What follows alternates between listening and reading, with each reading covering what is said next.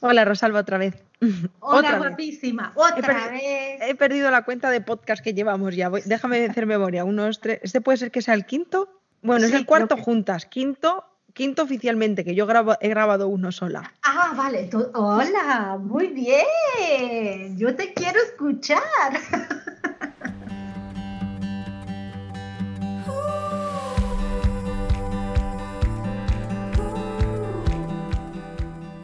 Hola amigas y bienvenidas una semana más al podcast de Somos Estupendas. Esta semana vamos a hablar de un tema, de un tema. Es que siempre digo un tema que es un temazo, en realidad, como todo lo que hablamos en este podcast.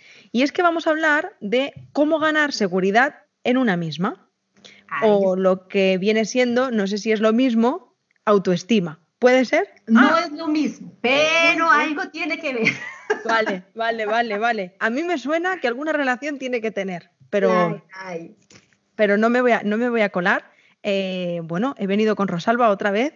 Hola guapísima, buenos días a ti, buenos días a todas las chicas que nos están escuchando, encantadísima de estar nuevamente aquí con vosotros. Arrancamos con esta aventura, como dices tú, cuando tú quieras, hablamos de ah. la seguridad en una misma. La seguridad en una misma y arrancamos como hemos arrancado los otros podcasts. ¿Qué entiendes tú por tener seguridad en tú mismo? Pues yo te diría que para mí va muy ligada con la confianza. Es para mí tener la certeza de que me encuentre en la situación en la que me encuentre, eh, voy a tener la forma de, de surfear la ola que me venga. O sea, es como esa seguridad de lo que sea que me venga, que habrá veces que me guste, habrá veces que esté bien y habrá veces que me duela y habrá veces que me den un tortazo, pero estoy segura de que unas veces mejor y otras pues más o menos saldré de ello. Eso es para mí. Eso es para ti. Y está bien que lo definas con tus palabras, porque normalmente tendemos a ir a buscar lo que significa en el libro, en el artículo, en el libro de autoayuda, qué es la autoestima, cómo se construye y bla, bla, bla, bla, bla. Tú has mencionado no sé cuántas veces en esta pequeñita descripción que has hecho, seguridad, ¿no? Cómo ganar seguridad en ti misma, es tener seguridad, es tener la certeza, es contar con la seguridad en uno mismo, es sentirse uno segura, es tener la certeza de que las cosas van a salir bien. Date cuenta cómo definimos nosotros seguridad desde la seguridad, ¿no? Que es difícil realmente, es muy difícil decir cómo ganar seguridad o qué es tener seguridad en uno mismo, pues sentirse uno seguro, ¿no? Y cuando definimos la seguridad desde la seguridad, muchas veces nos quedamos con la duda de qué, diablos es la seguridad en una misma, ¿no? Entonces, por eso era que te ponía la pregunta. Pues mira, Yaisa, arranquemos por eso, por intentar definir con palabras muy simples qué es seguridad. La seguridad la podríamos definir como un registro corporal que ha sido creado desde nuestra infancia. ¿Qué significa esto? Cuando nosotros somos bebés, nosotros no tenemos ni idea qué significa seguridad, mucho menos confianza en uno mismo. O sea, estas cosas tú no las tienes por sentadas. Tú naces a un mundo totalmente hostil y además eres un bebé totalmente frágil e inseguro porque no te puedes defender, ¿no? ¿Qué es lo que ocurre con el niño, con el bebé cuando nace? Que conforme va sintiendo de una manera inicialmente muy instintiva, muy animal, muy visceral, porque el niño no razona. Pero conforme va sintiendo esos cuidados de la mamá, los mimos del padre, los cuidadores, independientemente de que sean, empieza a sentir este cariño, eh, que se empiezan a cubrir sus necesidades más básicas y fundamentales, una de ellas sentirse amado, sentirse protegido. ¿Qué ocurre? Que el niño empieza a registrar eso, por eso te hablo de un registro corporal, ¿no? Empieza a registrar una sensación en el cuerpo de seguridad. Y entonces puedes ver niños que son muy seguros porque tienen este registro corporal, han sido queridos, protegidos, amados y todo lo que tú quieras. Y puedes ver niños que no tienen este registro corporal de seguridad también establecido. ¿No? Ahora, ¿qué es lo que ocurre?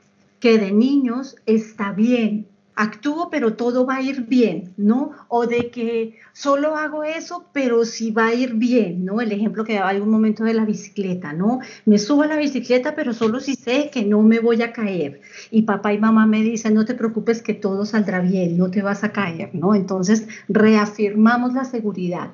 Pero ¿qué ocurre con esta ilusión infantil de nuestra primera infancia? Que si nosotros nos quedamos aquí en que solamente puedo actuar si estoy totalmente segura de que todo va a ir bien, me quedo en ese registro corporal infantil y no maduro mi seguridad. Podríamos decir que la seguridad es el estado infantil, la confianza es el estado adulto. La seguridad sufre una transformación conforme vamos creciendo en nuestra, en nuestra infancia y de esa seguridad empezamos a desarrollar algo que se llama confianza en ti misma. Y esa es la confianza que más adelante te va a ayudar a construir una buena autoestima. Entonces, claro que sí tiene que ver la seguridad con la autoestima. Tú decías, ¿será lo mismo? ¿No será lo mismo? Sí que tiene que ver, pero la seguridad sufre una transformación. ¿Entiendes lo que te dije hasta ahora? ¿Tienes alguna duda? Perfectamente, espero que lo hayan entendido igual de bien que yo, pero yo creo que te has, Vamos, te has explicado muy, muy bien. Sí, está, está claro. Bueno, aquí me surge una duda que no sé si me voy a adelantar, muy probablemente sí, lo vayas a explicar después. ¿Cómo pasamos de esta seguridad a la confianza? Ajá, ahí está, lo vamos a mirar, lo vamos a revisar, claro que sí, porque este es el gran paso que como adultos todos deberíamos haber aprendido, y lo pongo en deber con este verbo, porque realmente es uno de los pasos fundamentales para la construcción de una autoestima sólida, tener confianza en ti misma. Y si no has podido pasar este paso, pues obviamente la confianza en ti misma va a andar con una pata coja de alguna manera, ¿no? No, no va a andar segura, ¿no? Valga la redundancia. Pero entonces aquí, date cuenta que siempre lo voy a decir y, y puedo parecer repetitiva, pero es que de tanto en tanto es bueno mirar atrás y revisar cómo ha sido nuestra infancia. Y por ejemplo, en este caso de la seguridad y la confianza, cómo la hemos construido. No se necesita ponernos a analizar eh, aquellas situaciones traumáticas, dolorosas que hayamos vivido, sino simplemente echar una pequeña mirada atrás e intentar comprender cómo es que nosotros hemos construido esa seguridad y si es que esta seguridad ha pasado, ¿no? Se ha, mutado, ¿no? Ha sufrido esta transformación a la confianza o no. Aquí ya podríamos poner la primera pregunta, ¿no? ¿Qué ha pasado? ¿Desde cuándo sientes que no has podido hacer esta transformación, esta mutuación, ¿no? ¿Cuáles creen tú, crees tú que han sido las, las barreras que te han impedido pues obviamente construir esta confianza en ti. Entonces, son pequeñas reflexiones que ya te sirven para situarte mejor en tu contexto. Pero claro, hablar de seguridad, hablar de confianza, significa también hablar de espontaneidad. ¿Tú qué entiendes por espontaneidad? Cómo me gusta esto y qué buenos recuerdos me trae. ¿Ah, sí? Sí, me trae muy buenos recuerdos y mira, justo ayer o antes de ayer publicaba un post en, mi Instagram sobre el tema de la espontaneidad, leyéndome el libro de mm, Tus zonas erróneas, en el que habla de la espontaneidad. Pues em, yo te voy a explicar tal y como yo lo entendí, más bien como yo lo viví, como lo trabajamos juntas en el proceso terapéutico. Para mí la espontaneidad es todo lo que sale de algo como establecido, que es una norma escrita o no escrita de lo que, de lo que pasa en mi día a día. Y pueden ser cosas como muy relevantes en la vida de una persona, como por ejemplo, yo ponía el ejemplo, ¿no? Irme a vivir a una van, puede ser como eso, pero también puede ser que de repente, em, y, pongo este ejemplo porque me pasó, ir paseando cuando yo vivía en Barcelona, ir paseando por Barcelona, escuchar música en la catedral, que de repente sienta unas ganas terribles de bailar y, y, lo hubiera frenado, ¿no? Por el que me van a decir, qué hago haciendo el ridículo, dónde vas, serás friki, no sé qué y dejarte llevar y bailar, ¿no?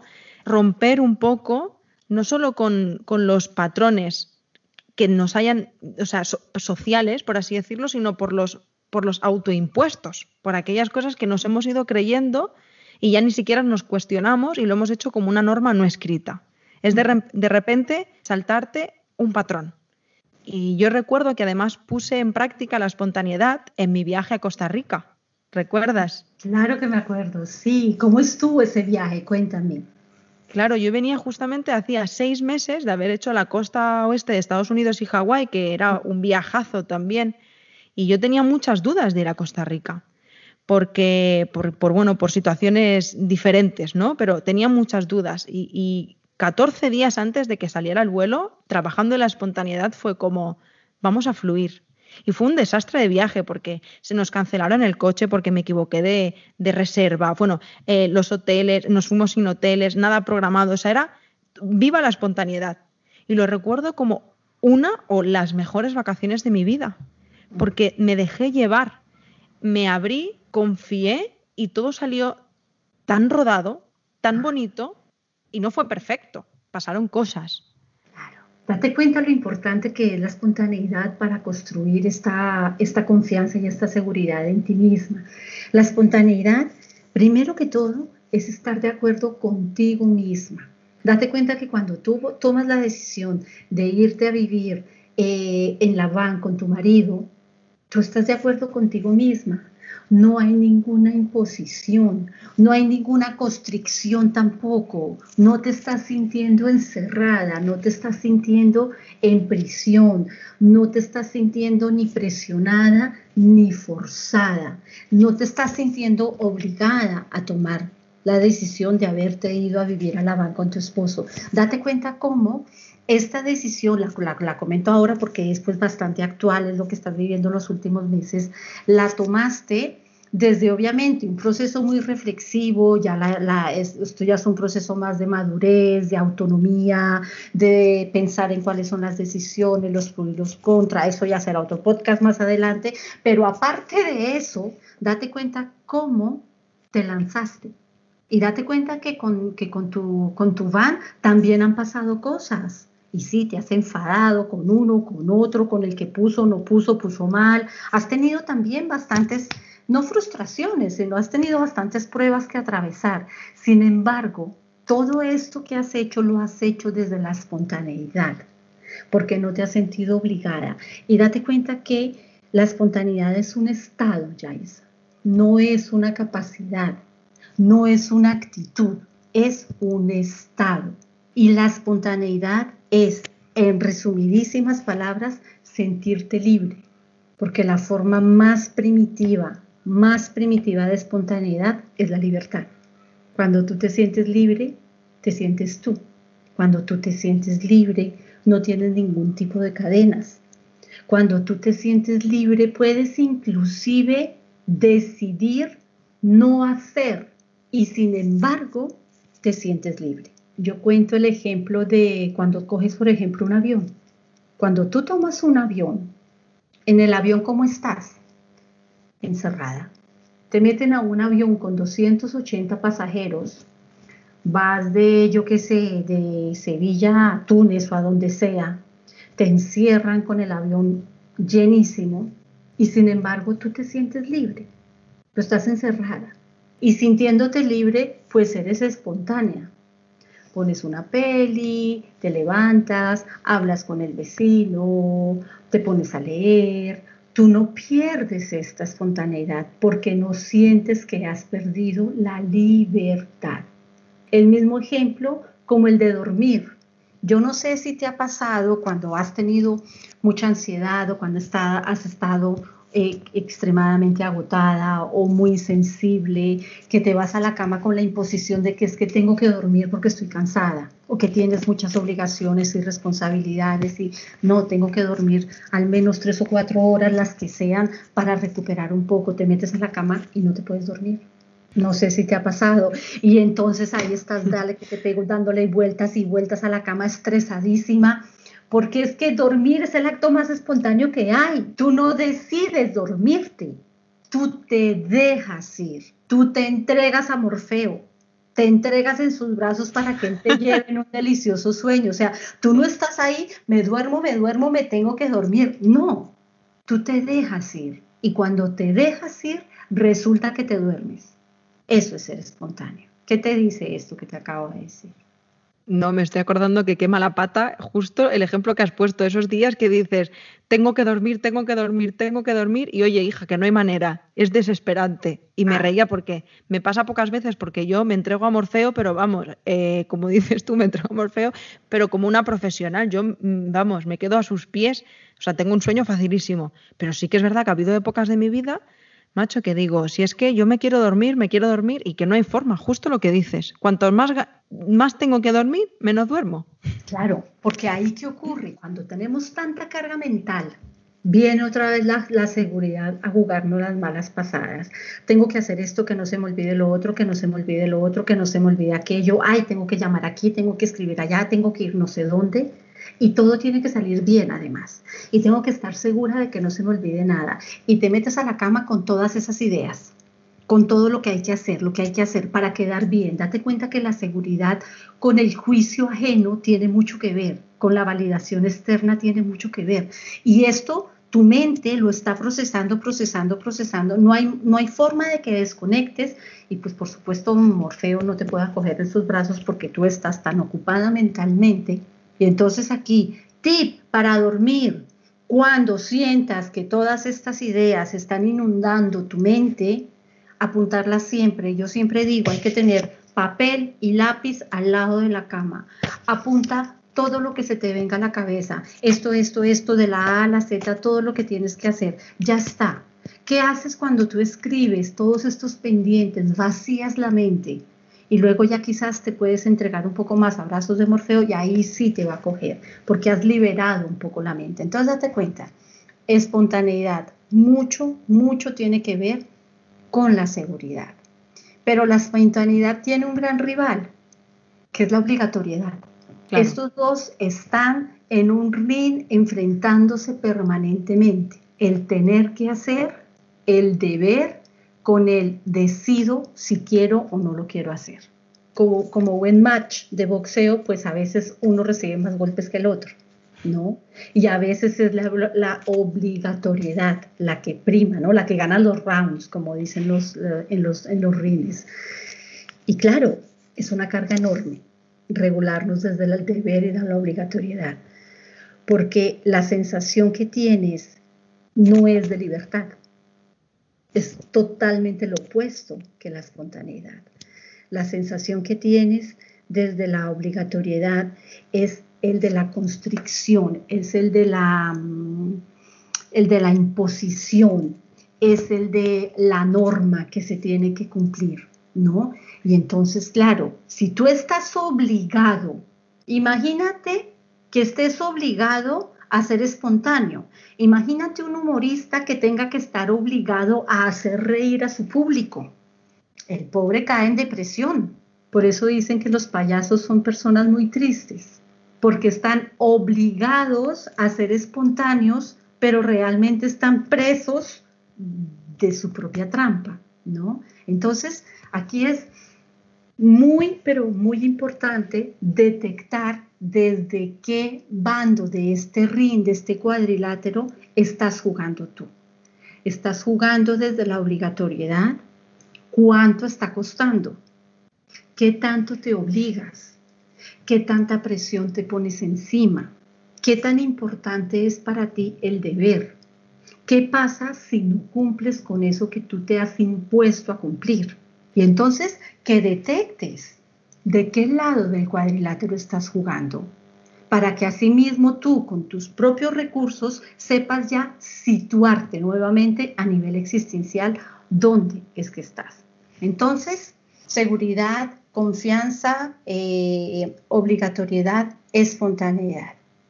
Pero nosotros las mujeres, y bueno, también pasa con los chicos, pero más con las mujeres, hay algo que no nos ayuda a trabajar la confianza y son las apariencias, el representar un rol que a veces no es el tuyo. ¿Te ha pasado a ti? Es una mochila grande, grande, grande, grandiosa. Mm. Y me estoy acordando también que esto lo estuvimos hablando en terapia. Y a mí me parece un temazo, tanto que digo, esto hemos abierto la caja de Pandora. Em, para mí asumimos muchísimas cargas y una de ellas es la estética. Eh, también es un poco lo que se espera de nosotras. Y tanto es así que es lo que nosotras esperamos de nosotras mismas. Es agotador. Y la apariencia es un rol, Yaisa. Los actores, ellos tienen que representar un rol. Representan un rol. No son ellos. Es una representación. La apariencia es una representación. No soy yo. La apariencia es un valor añadido que doy a mi realidad. Y lo que ocurre es que cuando yo caigo en esa representación, caigo en la amenaza de qué? De no gustar. Como un actor que está jugando un rol y que si no juega bien su rol, si no lo representa bien, su trabajo como actor se puede ver amenazado porque no gusta. Pues exactamente, exactamente lo mismo nos pasa con más frecuencia a nosotras las mujeres que a los hombres, pero por eso te digo a ambos. ¿Y qué es lo que ocurre aquí? ¿Tú te acuerdas del espejo de Blancanieves? Bueno, es que yo creo que soy de las pocas que no ha visto Disney en su vida, Rosalba. Ah, pues mira, qué yo, bien. yo, digo que soy de las afortunadas que no ha visto nunca Disney. Vale, pues imagínate. pero sí, sé que tenía un espejo, ¿eh? Exactamente. Lo he visto, lo he visto. Vale, vale, pues Blancanieves con sus siete enanitos y su espejo mágico de la bruja malvada. ¿Qué pasaba con la bruja malvada? Que la bruja malvada, malvada representaba este rol, ¿no? De la bruja malvada, pero la más hermosa del reino. Cuando ella se observaba en el espejo, la bruja malvada no se reconocía en el espejo no era capaz de reconocerse, sino lo que el espejo le decía. Y el espejo era otro, ¿entiendes? Porque era un espejo mágico. Entonces, para ella era más importante la validación ajena que su propio reconocimiento.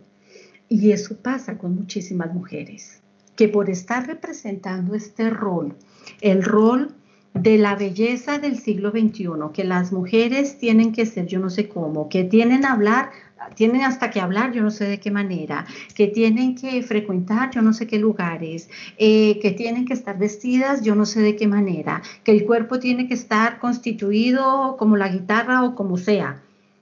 Imagínate, imagínate la carga tan bestial. ¿Dónde queda la seguridad? En el otro. ¿Dónde queda la confianza?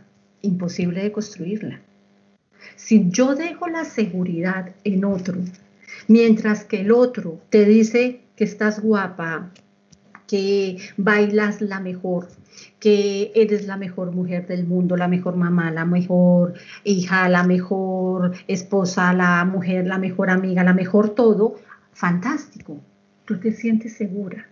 En el momento que te digan cómo estás de mal peinada o has subido de peso o porque ya no te vuelves a maquillar con lo guapa que estabas maquillada, o porque no te vas a la peluquería que siempre estabas tan bien peinada con tus mechas, con lo que fuera.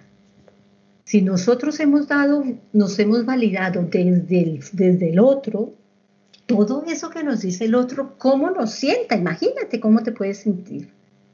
Te anulas. Y aquí es donde creo que lo hablamos en algún podcast, no sé por qué me suena, hablábamos de lo de las selenitas.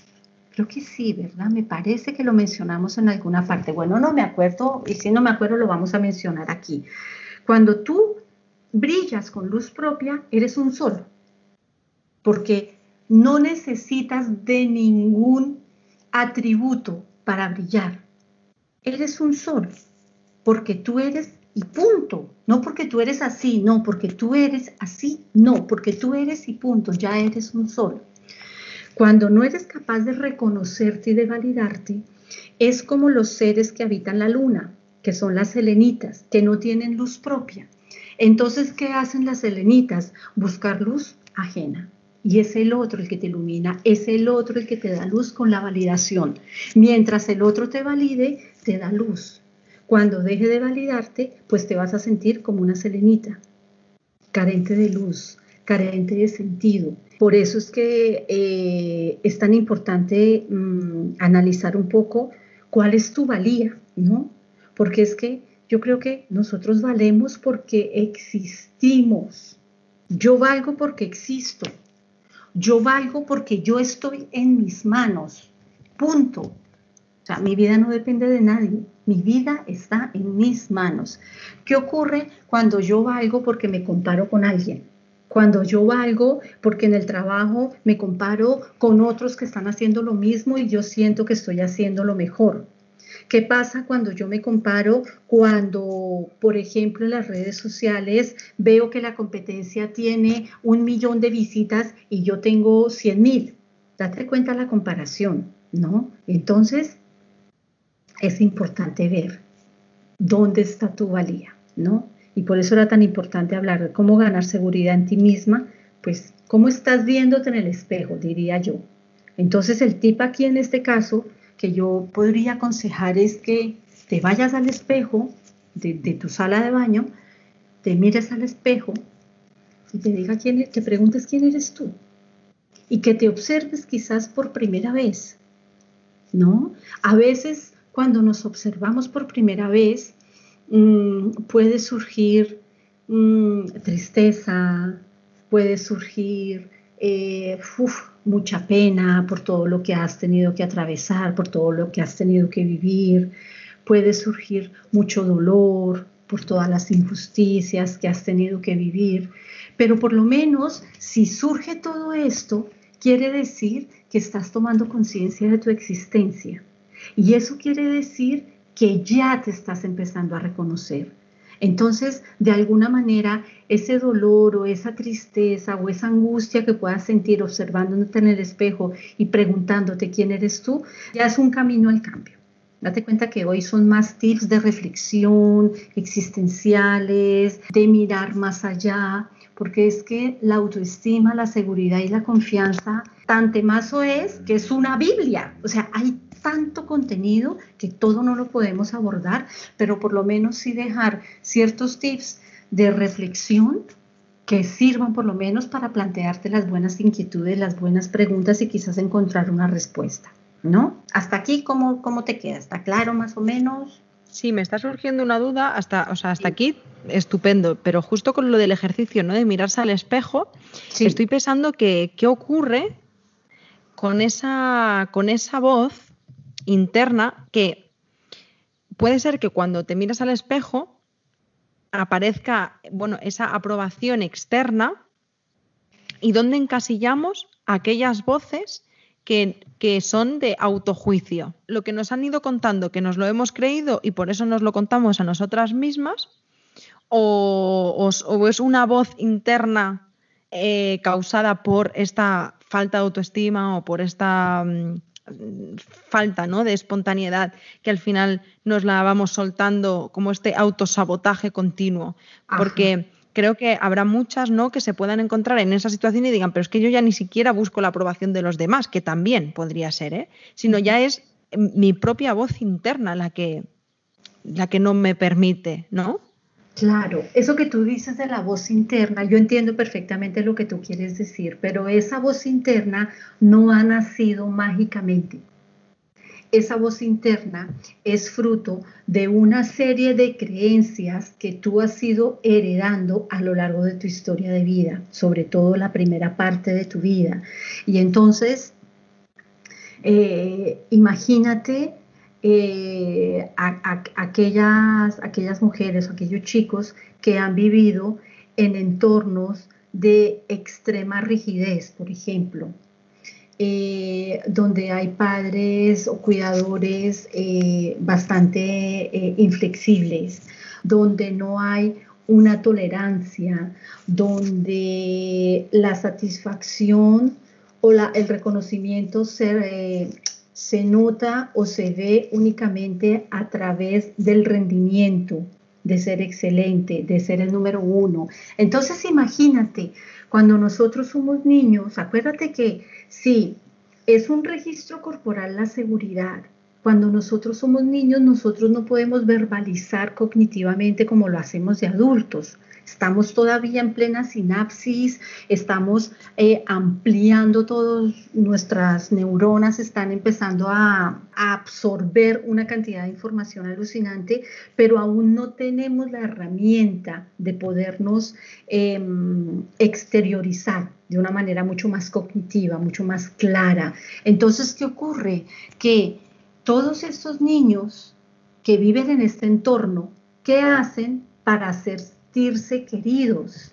Pues van a hacer lo que sus cuidadores les piden y entonces van a convertirse en adultos rígidos, en adultos inflexibles, en adultos no tolerantes, en adultos excesivamente exigentes, en adultos insatisfechos y de adultos ellos no ven que esa vocecita interior les dice es que tienes que ser la mejor, es que tienes que poder con todo, es que cómo me vas a defraudar. No, de adultos ellos te van a decir, es que yo soy así. El yo, yo soy así me encanta, ¿eh? lo que como yo soy así, ya está. Es que sí, el yo soy así, o sea, es que esas son mis propias normas. Es que, ¿cómo va a ser de otra manera? Además, se enfadan, ¿no? Cuando tú les planteas que pueden ser diferentes. No, no, no, no, no, pero ¿cómo? ¿No? Mediocre este que me dice que tengo que cambiar si es que lo mejor es la perfección, la obsesión, la norma.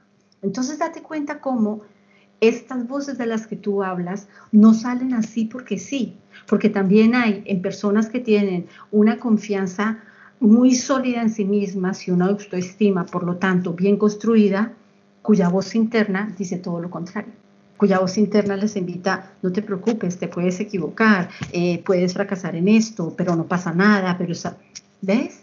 Y también está esta vocecita.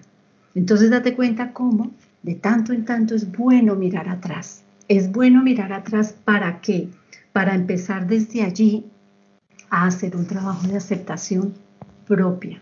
¿Qué significa ello? Para poder trabajar la seguridad y la confianza en ti misma, que pues hemos de empezar por aceptarnos. Y por aceptarnos no desde el cambio, porque el cambio quizás no ha llegado todavía, Creo que contigo fue bastante complicado de que te aceptaras así como eras, porque tú no veías el cambio y entonces tú no podías aceptar a la Yaisa imperfecta, ¿no? ¿Cómo voy a aceptar esta que se está sintiendo mal? No, yo quiero la mejor, yo quiero esa, para ti era incongruente este trabajo de aceptación, ¿no? Pero de hecho hemos de empezar por ahí, por aceptar esta fragilidad, esta vulnerabilidad que nos caracteriza a todos nosotros como seres humanos reconocer, obviamente, qué es lo que necesitamos. ¿Qué es lo que necesitamos? ¿No? Lo que necesitamos nosotros, no lo que el otro nos ha dicho que podemos necesitar, más maquillaje, unos tacones y un bolso de Gucci. Lo que realmente nosotras necesitamos para estar bien con nosotras, ser fiel a ti misma, ¿no? Ser fiel a ti misma significa Obviamente, ser honesta con lo que estás sintiendo en el momento, darle cabida a eso que estás sintiendo en el momento. Y aquí quizás vamos a hablar de una emoción fundamental de la seguridad. ¿Cuál crees tú que es la emoción que viene ligada a la seguridad, Yaisa? El miedo. El miedo, efectivamente. ¿Qué te hace pensar a ti que haya una relación tan, tan estrecha entre ellos dos? Bueno, ya para empezar, el hecho de, poder ni siquiera plantearte perder la seguridad ya da, miedo.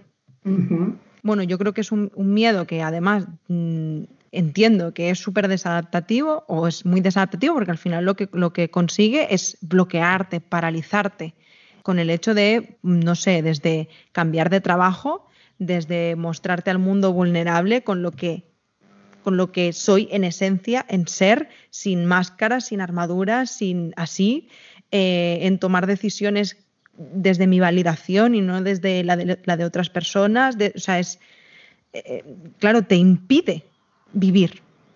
Sobrevives, pero no, no vives. Entiendo incluso que ahí es donde se me ocurre esta frase que a mí me gusta tanto de ¿para cuándo dejar de vivir la vida de los demás? ¿No? Es este momento en el que dejas de vivir la vida de los demás para empezar a vivir la tuya propia. Exactamente. Que, para mí va muy ligado todo lo que estamos hablando de una fase de autoconocimiento muy profunda, porque, porque también entiendo que cómo vas a llegar a ese momento en el que tú te das cuenta de qué es lo que necesitas si ni siquiera te conoces. Claro, es que de repente también entiendo que tú te, tú te puedes hacer esa pregunta hoy mismo ¿Qué es lo que quiero yo? ¿no? ¿Qué haría yo más allá de lo que los otros esperan de mí? O lo que los otros me han dicho que haga. y, no lo, y no lo sé. Y está bien también, forma parte para mí, ¿no? Como de ese proceso, aceptar que no sé qué quiero hacer, aceptar que me estoy machacando, aceptar, o sea, es lo que decías antes, ¿no? Aceptarlo desde aquí, desde esta imperfección absoluta. Exacto, Yaisa, exacto, lo has dicho perfectamente, porque date cuenta que esta emoción universal tan, tan natural, tan necesaria, genera unos bloqueos y unas dudas impresionantes en, en nosotras de adultas, ¿no? Entonces, quizás si queremos empezar a trabajar realmente la seguridad y la confianza en nosotros mismas, quizás también es bueno hacer un pare y analizar un poco cómo estamos con respecto a esta emoción, cómo estamos con respecto al miedo. Reconocer inicialmente las situaciones en las que hemos tenido mucho miedo. Pueden haber sido situaciones del tipo, ¿y si me deja? ¿Qué va a ser de mi vida? Eh, y si no consigo ese trabajo o esta promoción, lo que sea, ¿qué va a pasar? Y si no me sale este proyecto. O sea, pueden haber miles y miles de situaciones. Y si no soy madre, o si, o si tengo hijos y no soy capaz de ser una buena madre. O sea, miedos hay una cantidad. Entonces, en lugar de anularlo, como nos han enseñado, que el miedo es malo, que no se muestre, que el miedo es de cobardes, que hay que enfrentarse como un león a todo, ¿no? Como una fiera, ¿no? Confrontación directa, diálogo ninguno, ¿no? Entonces, si dejamos un poco de lado todas esas creencias y, empezamos a hacer un pequeño trabajo de reconocer que es totalmente normal sentir miedo, ¿no? Que es totalmente normal sentirnos en algún momento de nuestras vidas amenazados por algo o por alguien. Primero pues empecemos por ahí, sentirlo, reconocerlo, experimentar cómo fue que nos sentimos ante esta situación de amenaza o por qué es que nos sentimos amenazadas, ¿no? ¿Qué es lo que podemos perder con esa amenaza, con ese peligro, ¿no? ¿Cuáles fueron las creencias? ¿No? Aquí date cuenta cómo volvemos atrás. ¿Cuáles fueron esas creencias que, te hicieron integrar el miedo de esta manera. Y date cuenta que el miedo, siendo una, una emoción universal, el miedo se activa para salvarte de alguna manera. El miedo y el estrés por eso van tan de la mano, porque el miedo lo que hace es activar tu sistema parasimpático de tu sistema nervioso central y prepararte para la acción. Y te prepara o para que luches o para que huyas o para que pidas protección o te protejas, te activa. Si entendemos eh, las estrategias de afrontamiento del miedo, que no son sino esas, date cuenta que en la protección, en la huida o en la lucha hay acción, hay movimiento. Estás haciendo algo para protegerte, para defenderte o, o para huir, o sea, algo estás haciendo. Ahora, ¿qué ocurre cuando nosotros no hemos comprendido bien lo que significa el miedo, que muchas veces el miedo en ver de ser la gasolina para activar tu sistema nervioso central, te apaga, te paraliza. Estás tan asustado que, no sabes por dónde coger, que empieza tu cuerpo a reaccionar de una manera totalmente extraña ante esa amenaza que puede ser eh, física, pero también puede ser muy psicológica empecemos por entenderlo, ¿no? Empecemos por entender cuáles han sido los desencadenantes, cuáles han sido esas amenazas reales, ¿no? Una cosa es que te amenacen, que te saquen un arma y que te, que, te cometan un atraco contigo, que tú dices, madre mía, una amenaza física, me habían podido hacer daño. Y cuando la amenaza es que no vas a ser la guapa que has sido durante los últimos 40 años porque te han salido arrucas o porque ahora tienes celulitis, y sin embargo lo ves como una amenaza y que haya una niña de 30 años guapísima y tú ya no te vas a parecer a ella, y la ves como una amenaza. Pero protegerte, ¿cómo te proteges? ¿Cómo huyes? ¿Cómo luchas ante esa validación externa? Porque te estás validando con un espejo que no es el tuyo. ¿Ves? Y entonces, claro, como ninguna de las estrategias de afrontamiento es útil en este momento, pues tu cuerpo se retrae tu organismo se retrae, por eso es que está la parálisis, ¿no? Entonces date cuenta que la función del miedo es de adaptación y de supervivencia. Y adaptación tiene mucho que ver con aceptación. Adaptarnos a la situación, adaptarnos a que hoy ya los años que tengo tengo arrugas, se me está escurriendo la cara y me están subiendo ojeras adaptarnos a que quizás ya no puedo memorizar con la misma facilidad que memorizaba libros enteros, te lo digo por experiencia propia hace 20 años, que yo tengo que leérmelos tres veces porque ya no me entra igual, pero ya no lo vivo como una amenaza. Ya no vivo como una amenaza que haya, por ejemplo, en mi caso, profesionales de la psicología que son brillantísimas con 30 años. Fantástico, porque yo ya me valido a mí misma por lo que soy yo. Y como yo me valido por lo que soy yo, no tengo miedo de mí. ¿Entiendes lo que te quiero decir? Yo no me tengo miedo. Yo me hago cargo de mí y me cuido porque yo soy importante para mí. ¿No? Entonces aquí, con respecto a esto del miedo, ¿qué invitación podríamos darles a todas las oyentes que lo sientan? Dense el permiso de sentirlo permítanse que, la piel lo, lo pueda exteriorizar, ¿no? Acepten que tienen miedo. Cuando nosotros empezamos a poner en orden pensamiento, sentimiento y acción, empieza a ver, a mí me encanta tu palabra, concordancia, que esa es tuya. Entonces empieza a ver concordancia con todo tu organismo. Y cuando tu organismo se siente escuchado, la tensión baja, el estrés disminuye, te sientes más presente y te sientes, por supuesto, más activo, más confiado de los proyectos que te da la vida, Yaisa. Entonces, ¿cómo ganar seguridad en ti misma? Escuchándote, rompiendo metafóricamente el espejo de los otros y poniendo un espejo en el que solamente te puedas observar tú, observándote intentando comprender con los recursos que tengas de dónde es que has aprendido esto que te enseñó a validarte de esta manera y a reconocerte de esta manera o a representar este rol desde las apariencias, ¿no? O a representar este rol de la perfección, ¿no? De la obligatoriedad. Observar hasta qué punto fuiste espontánea y en qué momento lo perdiste. Y a partir de ahí, una vez hayas detectado, ¿vale? Pues muy bien, ahora ya sé de dónde vengo hacer este trabajo de aceptación de tu pasado, porque pues gracias a esa mochila estás aquí, ¿no? Y tampoco la podemos negar. Entonces, reconocer que eso era lo que había sido, pero que hoy quieres cambiar. Y entonces para trabajar la seguridad en ti misma, yo, yo les invitaría a que se arriesguen a hacer pequeñas cosas a partir de ahora. Pequeñas cosas. No tienes que ir a la Costa Brava y en Empuria tirarte del paracaídas. Yo no, lo haría, ¿eh? Yo no lo haría, no hace, falta, no hace falta. No hace falta, no hace falta.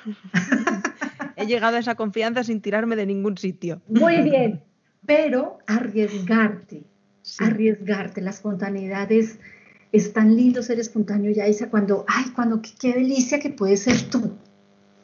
Qué delicia que puedes ser tú y que te importa un pepino lo que digan los otros de ti. Es, que es maravilloso. Lo que decía antes es que es, es la esencia de la libertad. Entonces, en la medida que tú te arriesgues, quizás la primera vez que te arriesgues a hacer algo que nunca habías hecho, yo he tenido pacientes que, nunca se habían ido a, a comerse un menú del día solas, por esto de las apariencias, de que van a decir esta pobre sola, ¿no? Ahí, ¿no? Y, se sentían súper observadas, no eran capaces, no eran capaces.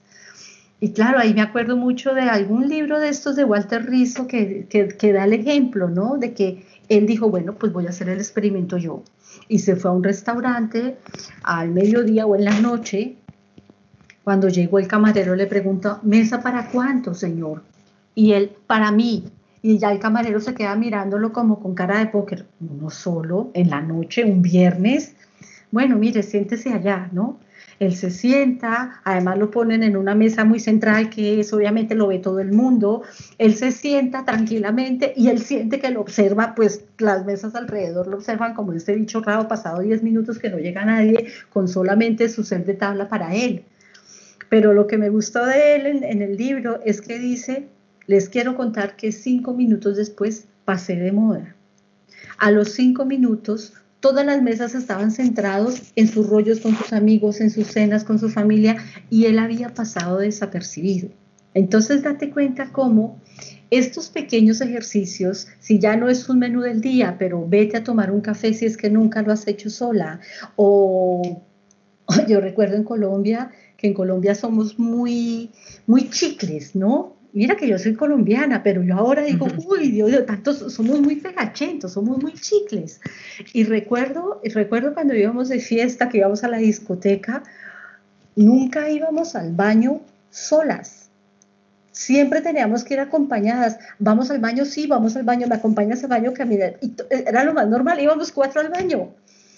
y recuerdo cuando llegué aquí, que tengo unas amigas italianas, una de ellas, yo le decía, eh, Milo, vamos al baño, ve tú, yo no tengo Entonces, es eso, es arriesgarte a hacer cosas que son muy simples, pero que son, son llenas de significado para ti. Yo pienso que si arrancamos por allí, por arriesgarte, por hacer cosas que pueden ser insensatas para otros, tanto mejor, por decir algo que quizás no habías dicho antes, fabuloso, por hacer alguna actividad de la cual te sentías incapaz antes por todas estas creencias de que no vas a ser capaz de hacerlo, de llegar a conseguirlo o lo que tú quieras. Entonces, yo creo que el consejo de hoy es, aparte de todas esas reflexiones que he ido dejando a lo largo de la charla, es que te lanzas y que cada día hagas algo para nutrir tu espontaneidad. En la medida que la nutres, se rompe todo este espejo de la valía externa, ¿no? Este espejo de la bruja esta de Blancanieves. Y en la medida que sigas validando tu espontaneidad, te vas a sentir más libre.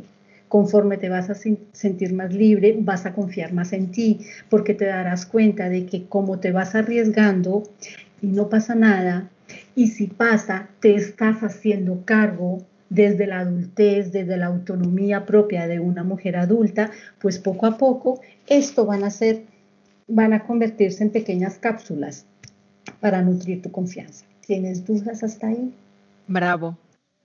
No, no tengo ninguna duda. De hecho, estaba pensando en ideas para poder aportar y yo me estoy acordando de que Mira, puede ser algo tan tonto que, a ver, no es algo habitual que pase siempre, pero a mí me funcionaba justo cuando salíamos de terapia, que yo muchas veces pues salía muy removida o porque yo me ponía una canción, eh, no hacía falta que fuera saliendo de terapia, me refiero que yo iba por la calle me ponía música y, había canciones pues que me, llenan, no sé, es como que me producen mucha alegría y me emocionan y me emocionan de llorar como un bebito, llorar en la calle me parecía algo como impensable y, y, ahora lo disfruto mucho. O sea, no es en plan que me vaya puesta a la calle a llorar, pero que si lloro en la calle no pasa nada. Em, y lo disfruto y no, y no me voy quitando todas las lágrimas ni me voy escondiendo, al revés, sino que voy como si no estuviera llorando, pero llorando. Que al final, bueno, es lo que decías, ¿no? Que no tienen que ser grandes cosas, al final si lo vamos implementando en nuestro día a día, pues serán cosas pequeñas, pero con, alto significado, ¿no? Como, como bien decías. Claro que sí. Y luego es verdad que, pues ya para finalizar, es importante analizar, pero ya como un proceso de análisis personal, las situaciones que han hecho que hayas perdido seguridad y confianza en ti misma. Si son situaciones eh, bastante traumáticas, si han sido situaciones que han dejado eh, cicatrices muy hondas y que quizás aún están sangrando estas cicatrices porque han generado mucho dolor. Obviamente, en esos casos, si reconoces ya cuáles han sido esos hechos que han marcado este antes y este después, cuando son, cuando son situaciones tan importantes, ¿no? A nivel de trauma, a nivel vivencial, que han sido bastante, bastante eh, densas, una carga emocional bestial. Aquí puedes hacer todas estas reflexiones que yo acabo de dejar, pero sobre todo no te quedes sola. Sobre todo en estos casos, sí que es importante para ayudarte en el proceso de construir tu seguridad, tu confianza, tu autoestima, como quieras llamarlo, que pidas ayuda. Porque en estos casos sí que hay que ir con mucho tacto, con mucha cautela, con, muchísimo cuidado y con mucha compasión con la persona a ir sanando todas esas heridas. Y por esto, ya para finalizar, yo no deslegitimizo ningún libro de autoayuda. Todos pueden estar muy bien. Cualquier libro puede ser fantástico en un momento adecuado, pero dependiendo la situación, el libro no nos puede ayudar. Y podemos empezar a aplicar una serie de técnicas que nos dicen los libros, pero no sanar aquello que es lo que está originando el problema. Entonces, esto hace parte de tomar conciencia de tu historia de vida. Y no está mal, no está mal, o sea, es, es, un primer paso, o sea, ya estás en el proceso de cambio y eso es lo que vale la pena. De hecho, fíjate, Rosalba, es muy interesante porque ahora que has abierto la, la, beta ¿no? De, del tema de los libros, iba a decir que me reconozco además en todas las palabras, porque entiendo que si yo hubiera hecho ese ejercicio de, de, de mirarme al espejo y tratar de reconocerme con mi historia pasada, ¿no? Encontrarme con esa historia pasada era, era muy doloroso y yo no podía sostenerlo sola. Yo no he sido en general nunca muy fan de los libros de autoayuda, pero alguna vez que ha caído el típico que en, mis manos que te recomiendan qué tal, al final creo incluso que dependiendo de cada persona y de cada situación puede incluso hacer el efecto contrario, que es generar mm. muchísima frustración. Porque si tú empleas todas aquellas técnicas, ejercicios que puedo decirlo de un libro de autoayuda, como puedo decirlo de este podcast, como puedo decirlo del contenido que ofrecemos eh, también en el blog, por más adecuado que sean las herramientas, si tú lo pones en práctica y ves que no hay ese avance, al final te empiezas a preguntar qué hay de, de malo en mí y aparece el juicio. Cuando en realidad por eso es tan importante que no se trata tan de los libros de autoayuda, que si no parece como que tenemos ahí un odio hacia ellos. No, no se trata de eso, es todas las herramientas que podamos adquirir, bienvenidas sean.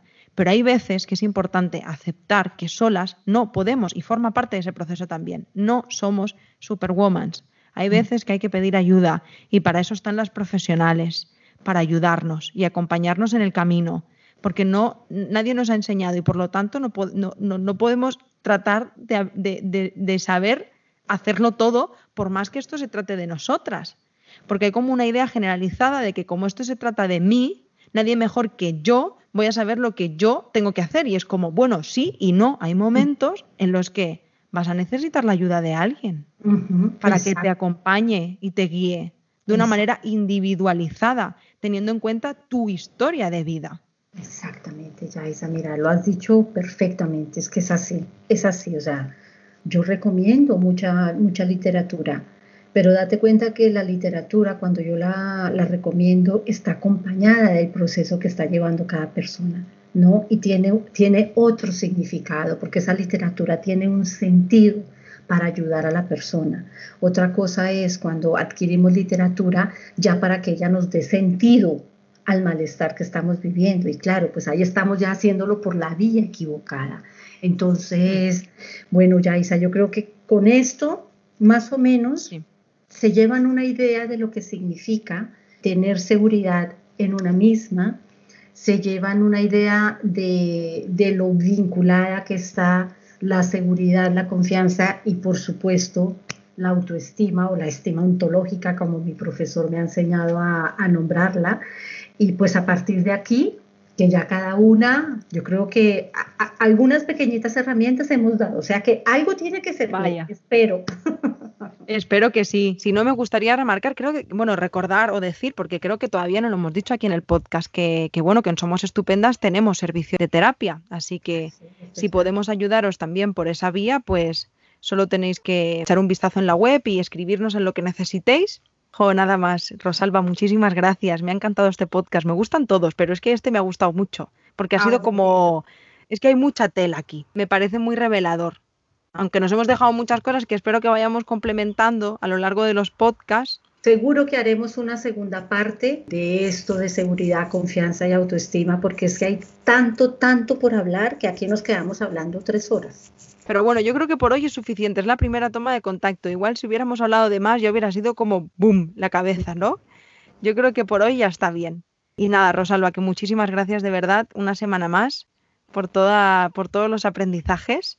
Aprendemos mucho contigo Gracias a ti, guapísima. Yo aprendo contigo también porque date cuenta que yo siempre digo que este es un trabajo de retroalimentación. Tú me aportas desde tu experiencia, yo te aporto desde la mía. Tú, me aportas desde tu existencia y yo pues desde la mía y un poquito de la parte profesional. O sea que te agradezco enormemente que me invites a este podcast. Encantada de hacer algunos más más adelante. Seguro que por aquí nos escucharán nuestras voces.